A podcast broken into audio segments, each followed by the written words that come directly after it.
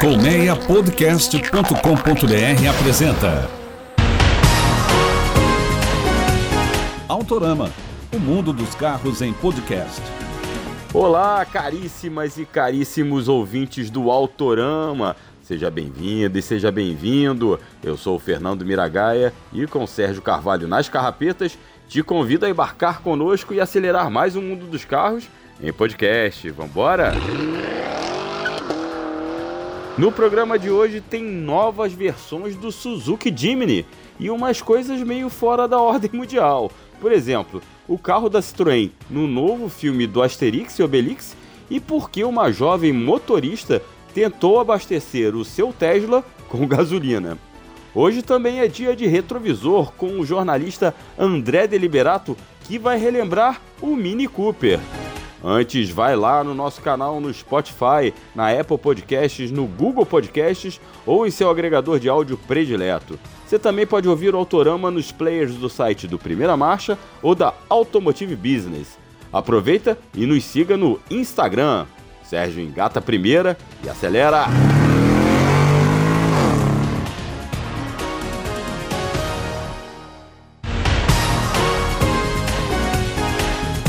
A Suzuki anda meio tímida no Brasil. Atualmente a marca japonesa só vende o Jimny Sierra aqui, que é a segunda geração do Jeepinho, importada lá de fora. Então a marca tem que ir no que tem.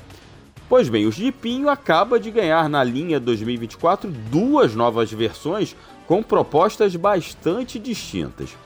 O Jimny 4 Style, segundo a Suzuki, quer atrair um público que vai usar o carro mais na cidade custa 204 mil reais e tem grade na cor da carroceria, molduras dos paralamas em preto e prata e também rodas de liga leve escurecidas exclusivas dessa versão.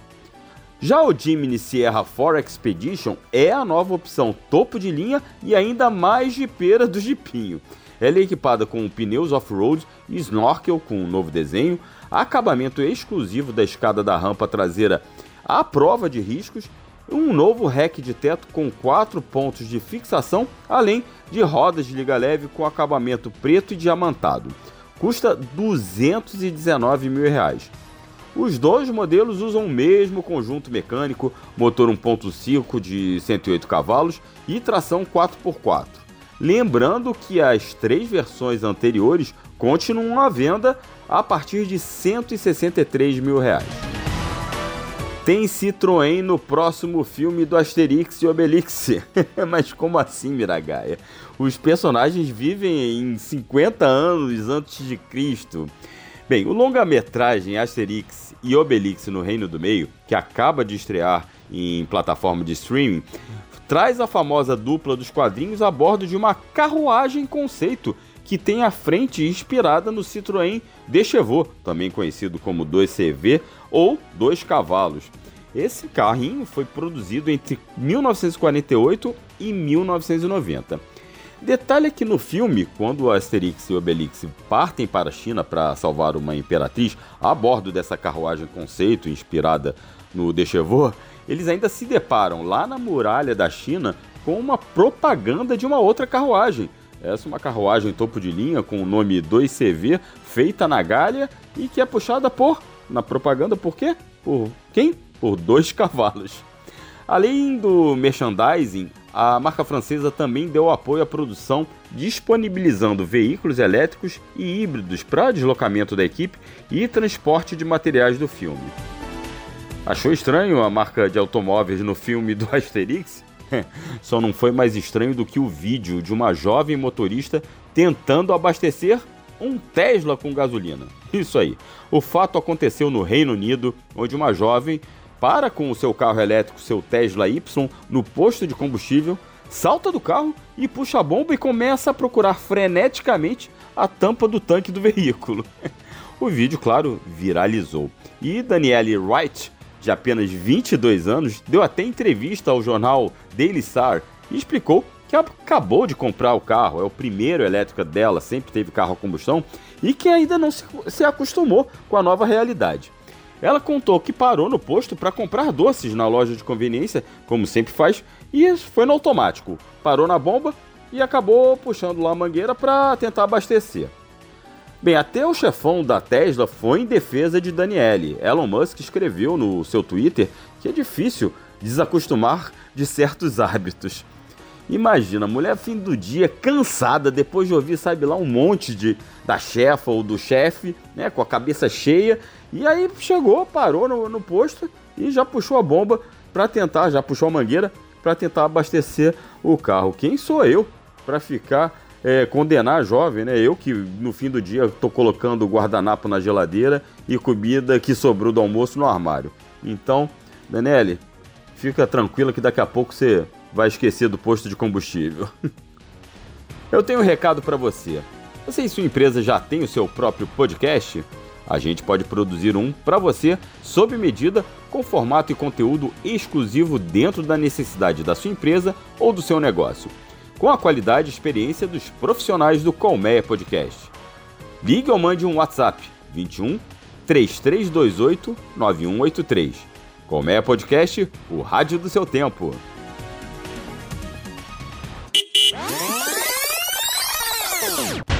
O autorama de hoje é o último autorama do mês e aí você sabe que tem aquele encontro marcado com o retrovisor com o André Deliberato, meu amigo jornalista da Web Motors. O André gravou a sua participação aqui no Autorama. A gente hoje, dessa vez, não conseguiu fazer um bate-papo ao vivo, né? Ao vivo, entre aspas. Então o André gravou a participação e ele vai falar de um carro que acaba de completar 25 anos de Brasil, mas que tem uma história bem mais longa e é o que o André vai contar pra gente sobre o Mini Cooper. Fala aí, André Deliberato. É isso, meu amigo Miragaia. Obrigado mais uma vez pela oportunidade. Obrigado a todos pelo espaço que tenho aqui no Autorama com o quadro Retrovisor Especial Carros Clássicos. Hoje eu vou trazer e relembrar um pouco da história de uns carrinhos mais simpáticos e divertidos de toda a história, na minha opinião. Um carrinho que faz muito sucesso até hoje, fez muito sucesso no século passado, ficou conhecido também por ser o carrinho do Mr. Bean, e vocês já devem saber que eu estou falando do Mini Cooper. E assim, é um carrinho de muita história, né, Mira? Um carrinho muito legal, muito simpático, que teve mão inglesa, um carrinho de origem inglesa, né, da marca Mini, que nessa ressurreição agora no começo desse século passou a ser ministrada e ser comandada pela BMW, que é uma marca alemã. Então ele ganhou alguns trejeitos, né, de carro alemão, uma tocada de direção mais esportiva, mais séria, mas sempre teve aquele charme de toda a marca alemã. E o Mini Cooper que está comemorando aqui no Brasil a marca de 25 mil unidades vendidas desde o começo da década passada, né? A Mini começou a trazer carro para cá de volta em 2010, ali perto de 2010, 2011. As vendas começaram a ir muito bem. Lembro que teve Mini é, em versão até um pouco mais peladinha, né? Uma versão um pouco mais simples, que era chamada de Mini One. E esse carro chegou a custar aqui no Brasil 69.990 que hoje em dia, curiosamente, é o preço de um dos carros mais baratos do mercado, né? Peugeot 208, Citroën C3, Fiat Mobi e Renault Kwid, hoje são carros que têm esse valor de mercado, carros de entrada, carros baratos que custam 70 mil. Esse, cerca de 12, 13 anos atrás, era o preço de um Mini Mira, para vocês terem noção. O Mini, que como eu disse, é uma marca de automóveis inglesa, fundada em 1959, final dos anos 50, pela Alec Sigones. E ao mesmo tempo, Mini também era o nome do carro, né? Não só Cooper. Ela nasceu como marca e como nome do carro Mini, justamente porque ele era um carro pequenininho. A Mini deixou de ser uma marca independente e sozinha e ela passou a ser subsidiária do grupo BMW em 1994, junto com a Rolls-Royce, que, que também naquela época passou a ser comandada pela marca alemã, mas o lançamento, como eu disse, foi nos anos 2000 e foi em 2001. E em uma série de carrocerias, né? Teve sedã, teve cabriolé, teve o Clubman, que é uma perua, né? O Countryman, que é o SUV, a versão 4x4, a versão mais aventureira da história da Mini. Teve o Paceman, que era uma espécie de SUV coupé, né? Apesar de ter o tamanho de um SUV. E também teve versões coupé de dois lugares e Roadster, né? Que é um coupé conversível. Até hoje, Mira, desde o começo dos anos 2000, foram mais de 500 mil unidades dessa nova geração, dessa segunda fase da Mini na história. No Brasil, como eu disse, foram 25 mil e é justamente uh, o que a marca celebra é, agora em maio no Brasil. O registro de 25 mil unidades vendidas nesses 13 anos em que a marca está por aqui. O legal também, Mira, é que a Mini não teve só unidades mais simples, né? Como o Mini One. Ela sempre teve unidades mais rápidas, carros até bem esportivos, com motores super espertos, desde o Cooper, mas principalmente o Cooper S, né? Que era um carro super apimentado e que sempre teve essa pegada de kart, né?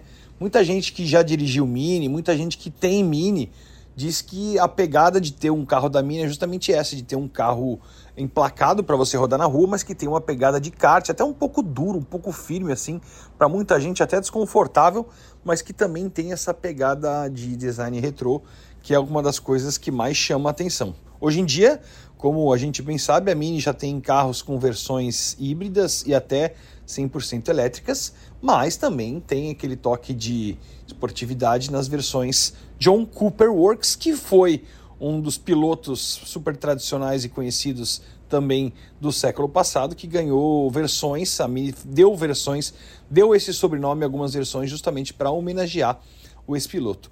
O Mini, como a gente disse, que foi um carro muito conhecido, principalmente nos anos 90, nos anos 2000 aqui no Brasil, porque a, televisão naquela época passava o seriado Mr. Bean, e ele era o carro do Mr. Bean. Ele tinha um Mini dos anos 50, amarelinho, né? Que fazia muito sucesso justamente por ser pequenininho, simpático, tal qual Fiat 500, Citroën do Chevaux e o próprio Volkswagen Fusca. Aliás, o sucesso da Mini, Mira, é, foi tão grande que na China a Lifan uma marca chinesa que chegou a vender carros aqui no Brasil, ela fez um, um, digamos que um plágio da Mini, né? Era um hatch compacto também. Ele chamava 320. Eu lembro que eu fui o primeiro, olha só que legal. Eu fui o primeiro jornalista do Brasil a testar esse carro aqui no Brasil. Não gostei, mas não é sobre isso que a gente veio falar.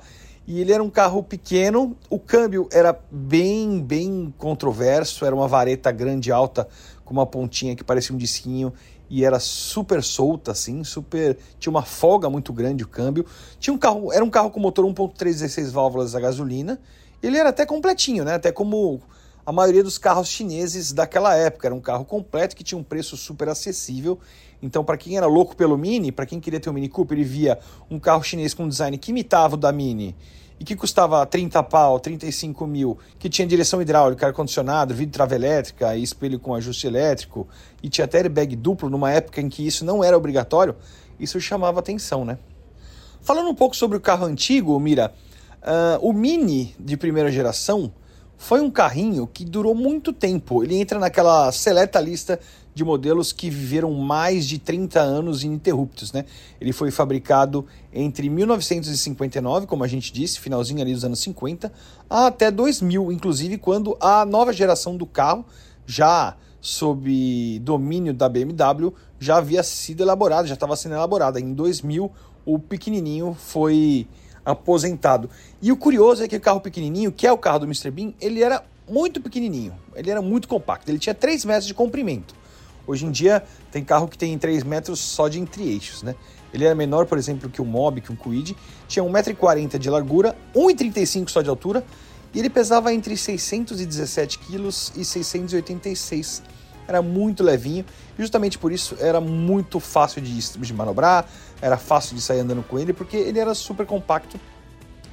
Você conseguia até estacionar ele na, na perpendicular, assim, em vagas como a de garagem, de shopping, na rua, né? Como o Smart fez isso também nos anos 2000. É isso, Mira, mais uma vez obrigado pela oportunidade. Espero que vocês tenham curtido relembrar um pouco a história do Mini, né? Um dos carrinhos mais simpáticos e mais divertidos de todo o universo automotivo. E é isso. Para quem quiser me seguir, é, eu tenho Twitter e Instagram, é André Deliberato. E a gente se vê, se ouve e se fala no próximo mês. Valeu? Abração, até mais. Esse foi André Deliberato em mais uma participação especialíssima no Retrovisor, nosso quadro mensal aqui no Autorama Podcast. E chegou a hora de estacionar. Com apresentação e produção de Fernando Miragaia e direção e edição de Sérgio Carvalho, o Autorama fica por aqui. Muito obrigado pela audiência e reforço aquele convite para você se inscrever nos canais do Autorama no Spotify e em outros agregadores de podcast. E nos acompanhe no Instagram. Grande abraço, fique bem, até a próxima, valeu, tchau, tchau!